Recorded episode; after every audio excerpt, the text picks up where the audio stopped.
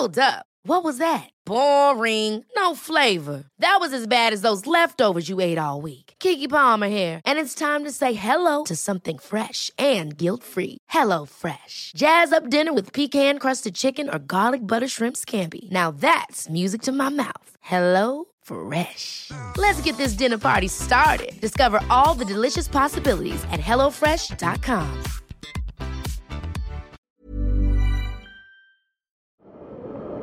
C'est le podcast montagne du Dauphiné libéré. Les interviews et les récits, les légendes de l'alpinisme, les champions de ski, le jour où tout a basculé, les grandes et les petites histoires, les exploits et les expéditions, mais aussi les drames, les sagas, les inventions et les pionniers. Voici Histoire d'en haut. Moniteur de ski en Savoie, pompier dans l'Ain, Jonathan Lamy n'est pas un alpiniste professionnel. Mais ce dimanche 16 avril, avec à peine 15 jours d'acclimatation, il réalisait sa sixième ascension d'un géant himalayen. Et quel sommet L'Annapurna, le premier 8000 conquis par l'homme, la gloire des Français.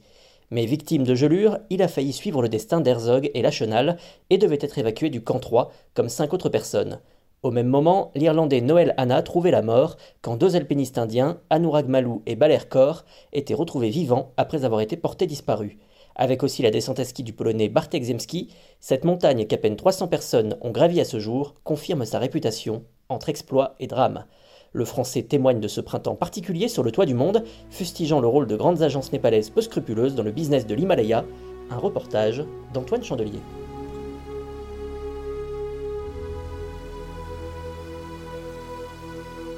Jonathan Lamy, le 17 avril dernier, vous réalisiez la sixième ascension d'un sommet de plus de 8000 mètres euh, de votre carrière. Euh, C'était un jour de gloire, mais qui, euh, au fil des heures, a failli virer au drame.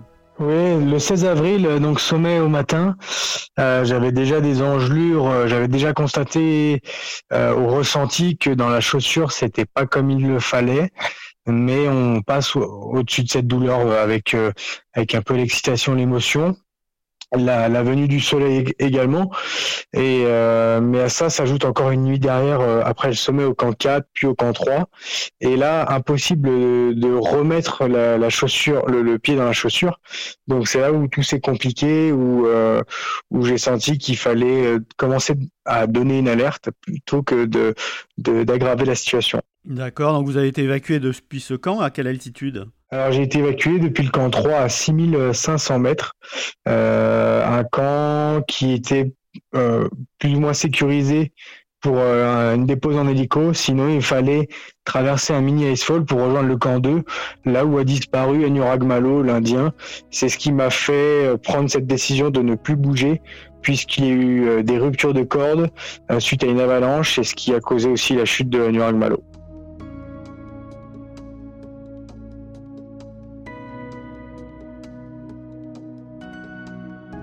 je sommet, il fait super beau, c'est euh, extraordinaire. Il a fait beau dans la nuit, donc ce qui veut dire froid aussi. Mais euh, une fois que le soleil était levé, on avait regagné un petit peu euh, quelques degrés. Je, je commençais à reprendre un peu des sensations dans la chaussure, avec toujours une sorte d'onglet permanent. Et, au sommet, euh, un, peu de vent, on le constate avec des, une, vidéo que j'ai partagée qui tourne pas mal, mais, euh, mais un, ciel bleu comme, comme j'en ai eu la chance d'en voir au sommet. Alors après, il y a le mauvais temps qui va, qui va gagner la montagne. Hein, c'est ça? À partir de quand? Il y a pas mal de vent, il y a pas mal de vent la nuit, de neige, comme d'habitude tous les soirs. Donc la journée, on est, on est plus ou moins bien, mais la, nuit, on sait qu'il va reneiger, il va refaire froid. Et euh, donc une nuit au camp 4 où il a refait très très froid. J'étais habillé comme euh, comme un sommet. On était à 4 dans cette tente, deux places, donc ce qui veut dire euh, forte concentration de chaleur. Et j'arrivais pas à me réchauffer. Donc ça a été assez compliqué. Et puis une deuxième nuit au camp 3, un peu plus bas, où ça allait un peu mieux niveau température. On était moins, un peu moins exposé au vent, mais toujours beaucoup de vent, ce qui a été compliqué aussi pour l'hélicoptère. Aujourd'hui, vous souffrez de, de gelure encore? Alors j'ai trois orteils euh, gelés, stade 2.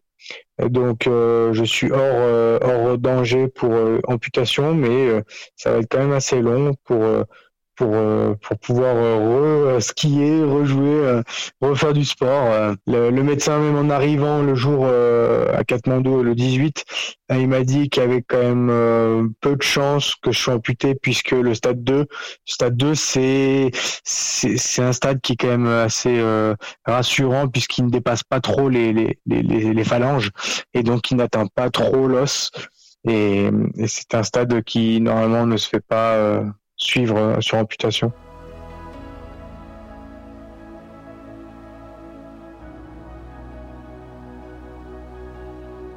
Comment vous expliquez ce qui vous est arrivé? Est-ce que vous avez été trop ambitieux?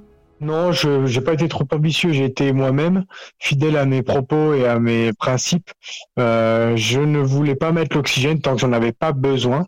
Donc, ça, si je pouvais monter au sommet sans oxygène, c'était une, ça aurait été une grande fierté. Euh, j'ai jamais l'ambition de parler trop vite ni de, de, de, me placer un objectif trop rapidement, mais peut-être que parce que c'était à la j'avais aussi envie de le faire à la, à, la française, comme on pourrait dire, comme euh, Lachlan et Herzog en 50.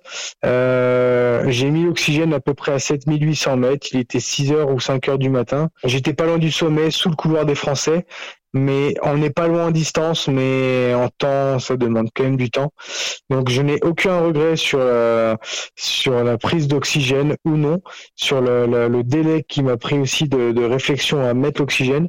Je n'ai aucun regret puisque je m'en sors bien. Euh, ça n'aurait pas été le même euh, sujet si j'avais eu euh, de pires séquelles. Euh, mais pour moi, c'est comme ça la montagne. Hein. C'est pas on met de l'oxygène au camp 2 et puis on est en sécurité. C'est pas forcément ça. En tout cas, c'est pas ma vision des choses, mais je respecte la vision de tout le monde. La mienne a été de le mettre là où il fallait. On a pris une décision avec euh, mon, guide Chombi Sherpa de le mettre à ce moment-là, puisque avec le lever du jour, on s'apercevait encore de la petite distance qui restait, pas très long, mais 100 euh, mètres en Himalaya, c'est minimum une heure. Donc, euh, j'ai été plus sage de, prendre l'oxygène sur ces deux heures restantes tant pis pour euh, le, le, challenge sans oxygène, mais pour moi, ça n'en est pas. Euh, oui, si je comprends bien, en fait, si vous, êtes, euh, vous avez subi ces gelures, c'est parce que vous avez passé peut-être trop de temps en altitude, c'est ça? Non, il y, y, a plusieurs facteurs. L'Annapurna, c'est un sommet qui est très compliqué pas forcément techniquement, euh, mais c'est un sommet qui est très compliqué puisque les camps sont assez mal placés. Ce que je veux dire, c'est des camps qui ne permettent pas une bonne acclimatation. Euh, sur l'Everest, par exemple, j'avais fait plusieurs rotations camp 1, camp 2 et camp 3 euh, à 7000 mètres avec plusieurs nuits à 6500 mètres avant d'attaquer un 8848 avec de l'oxygène à à peu près à 8000 mètres. La Napurna, le camp de base est à 4200 mètres, le camp 1 est à 5000 mètres, le camp 2 est à 5500 mètres. Ce qui veut dire que l'avant-dernier camp, l'avant-avant-dernier camp, est à la même altitude qu'un camp de base de l'Everest. Donc votre corps, en fait, vous n'allez jamais pouvoir le pousser, euh, ce qui fait que le jour où vous allez faire l'ascension, le corps va être euh, va être euh, malmené. Donc l'acclimatation à la Purna n'est jamais bonne. C'est pour ça que je n'avais pas souhaité venir trop tôt non plus à la Purna puisque c'était un peu une perte de temps euh, et de fatigue. Je suis arrivé au camp de base le 31 mars, donc 17 jours après, j'ai fait un 8000 quasiment sans oxygène, mais j'ai fait un 8000 avec 15 jours d'acclimatation contre un mois et demi pour les autres. Donc c'est un sommet qui est assez compliqué. le dernier camp, le camp 4 est à 6700 mètres. Il est assez bas et assez loin du sommet, ce qui veut dire que le push, c'est euh, vous partez pour minimum 12 heures. À l'Everest, je partais pour 8 heures. Là, je partais pour minimum 12 heures. À savoir que l'équipe de Nims, qui est une équipe très préparée, qui connaît tout, qui a beaucoup de moyens, Nims Die, donc son équipe avec Elite Exped, 7 guides pour 3 clients, ils ont mis plus de 30 heures aller-retour. Moi, j'ai passé à peu près 15 heures. Donc, je pense pas que je sois euh, euh, loin loin du niveau, mais je pense que c'est un sommet qui était exigeant. Euh, nous, notre sur notre journée, il a fait froid, il a fait froid avant, après, pendant. Euh, je pratique un style de, montagne qui est assez humain, donc euh, je ne suis pas forcément le client lambda d'expédition. Je porte, j'avais sur moi 22 kilos, donc ce qui veut dire que j'ai aussi une fatigue qui s'accumule au fil du temps Et ce qui veut dire que bah, le jour du sommet, on est un peu moins frais, même si ça faisait que 15 jours. On est un petit peu moins frais qu'une équipe euh, qui paye très cher avec des rotations d'hélicoptères. Quelle température il faisait? Euh, Alors au sommet, je dirais, je dirais pas qu'il faisait très froid, je dirais moins 20, moins 25 comme comme euh, un, jour normal à un sommet comme ça.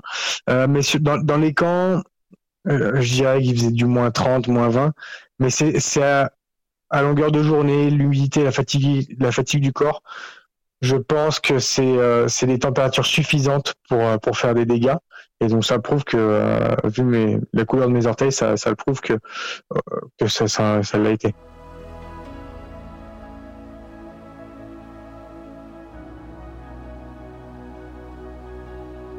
Aujourd'hui, si vous n'aviez pas pris l'oxygène, vous n'auriez plus vos orteils? Je pense que si j'avais pas eu la sagesse de prendre l'oxygène à ce moment-là, euh, j'aurais sûrement eu au moins un orteil en moins. Mais avec du recul, je me, je dis que, euh, qu'avec le soleil, peut-être que ça m'aurait sauvé. Je, je, on peut pas savoir. Mais je pense que j'ai quand même bien fait de mettre l'oxygène euh, pour ces 200 derniers mètres, 300 derniers mètres. Alors, euh, cette année, ce printemps a été encore particulier sur la Napurna. Il y a eu des exploits, une descente à ski, mais il y a eu aussi des drames. Euh, des drames qui, se sont noués euh, dans les jours qui ont suivi votre ascension, c'est ça? Alors, ça s'est tout joué quasiment en même temps. Il y a eu trois, trois disparus, dont, dont deux retrouvés, assez miraculeusement. sur les trois, tout s'est joué le 17 le jour où euh, je suis reparti du camp 4. Toutes ces personnes-là, je les ai croisées. C'est-à-dire qu'elles elle faisaient l'ascension au moment où vous descendiez Alors, exactement. Quand euh, on, progressait en même temps sur les camps, hein, camp 2, camp 3, camp 4, quand j'étais au camp 3, j'entendais des discussions, euh, un anglais style indien, donc euh, qui, qui, discutait avec son équipe, qui n'avait pas l'air contente, qui négociait, à mon avis, quelque chose qu'elle voulait, euh, qu'elle voulait en termes de timing, de style, et je crois que ça ne passait pas auprès des, des, organisateurs. Donc c'était assez compliqué, mais on devinait déjà qu'il y avait des tensions. Et euh, par la suite, euh, j'ai aussi croisé Noël, Alan, l'Irlandais, qui lui était un, bah, au moins un expérimenté, un peu plus âgé, que j'ai vu partir pour, pour son sommet, mais que je n'ai pas vu revenir qui est aujourd'hui le, le, seul des trois qui est, qui est décédé. Hein. Qui est au final le seul, qui est le seul décédé pour le moment. Euh, donc puisque Baljit ils l'ont retrouvé euh, seul euh, à 7300 mètres et Anurag Malo ils l'ont retrouvé euh, donc euh, ils l'ont retrouvé au fond de la crevasse au camp 2 dans un état critique. Il est toujours dans un état critique. J'ai quelques contacts en lien avec lui et, et, je me renseigne. Donc il est toujours dans un état critique euh, suite à trois jours de, de, de, passer dans cette crevasse. D'accord. Est-ce que pour le coup, euh, cette deuxième vague d'ascension hein, qui a eu lieu le lendemain, euh, ouais. elle a eu lieu avec le, le, mauvais temps qui commence à gagner la montagne, hein, c'est ça? Non, je, je, pense non non.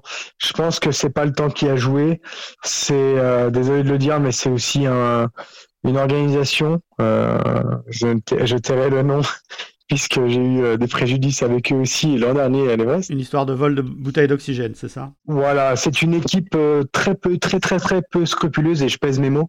Euh, je, je, vais essayer de pas les citer, euh, mais c'est une équipe très peu scrupuleuse qui, je, par le prix sûrement, ne fait pas attention. Euh, je, je, ne connais pas plus leur façon de faire, mais je connais le résultat. Et donc quand on apprend que ces trois personnes, euh, quasiment du, puisque Baljit faisait aussi, je comprenais pas vraiment. Elle était entre deux chaises. Euh, les trois faisaient à peu près la même partie de la, même équipe. On comprend vite qu'il y a un souci. Donc euh, c'est pas la météo, euh, c'est aussi peut-être un casting. Je ne pourrais pas dire. Je, je, je suis pas plus impliqué que ça dans dans cette équipe-là. Mais la météo, pour moi, n'a rien à voir avec. Euh, Anurag Malo, pour ce qui est de l'Indien qui a chuté dans la crevasse, euh, c'est accidentel. Mais comment se fait-il qu'il soit retrouvé au fond de la crevasse et non au bout de la corde? Donc ça, c'est des questions que je me pose encore maintenant.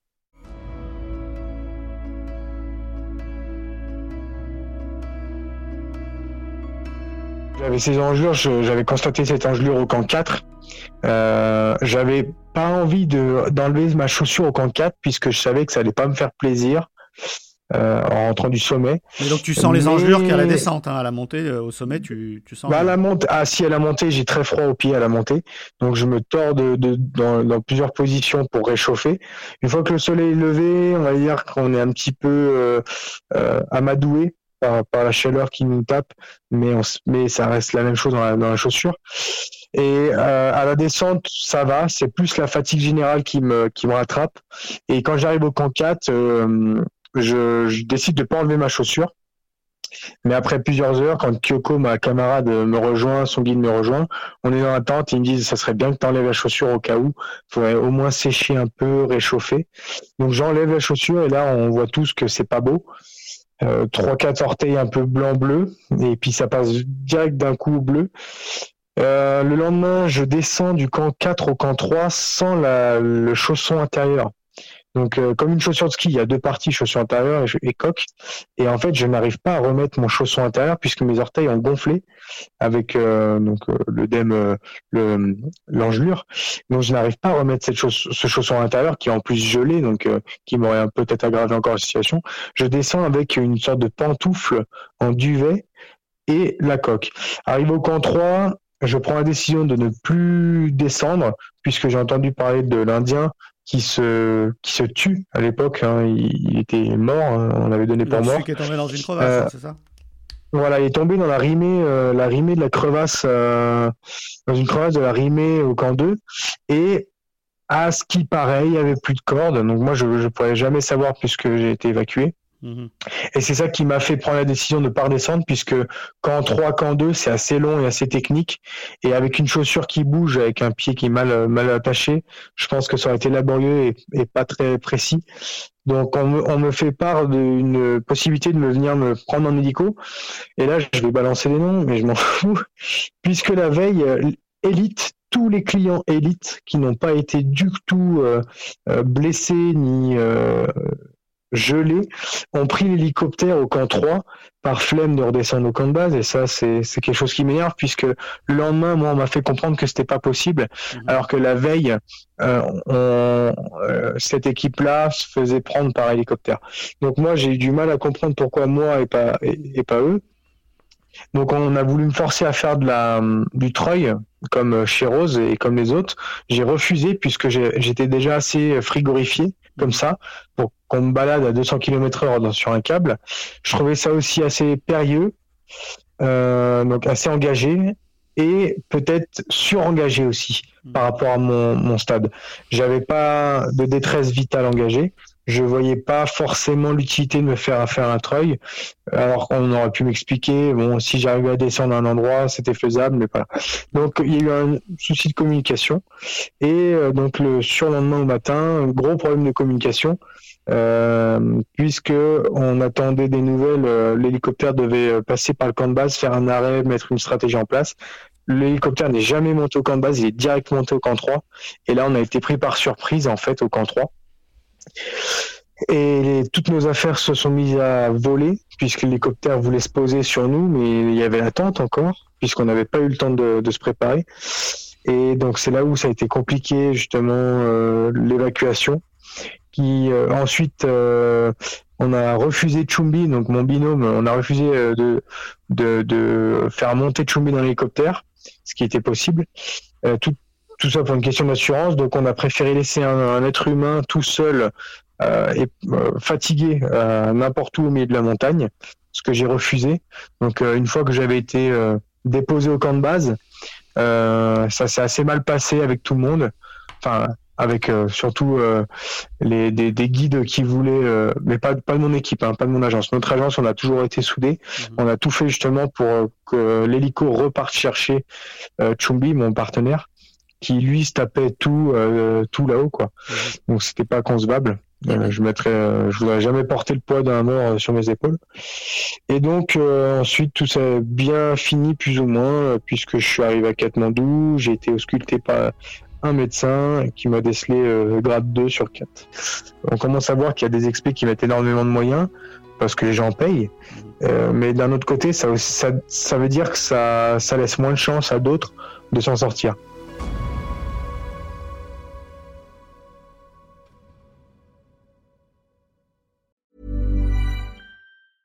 Ever catch yourself eating the same flavorless dinner three days in a row? Dreaming of something better? Well, HelloFresh is your guilt-free dream come true, baby. It's me, Kiki Palmer. Let's wake up those taste buds with hot, juicy pecan-crusted chicken or garlic butter shrimp scampi. Mm. Hello Fresh. Stop dreaming of all the delicious possibilities and dig in at HelloFresh.com. Let's get this dinner party started.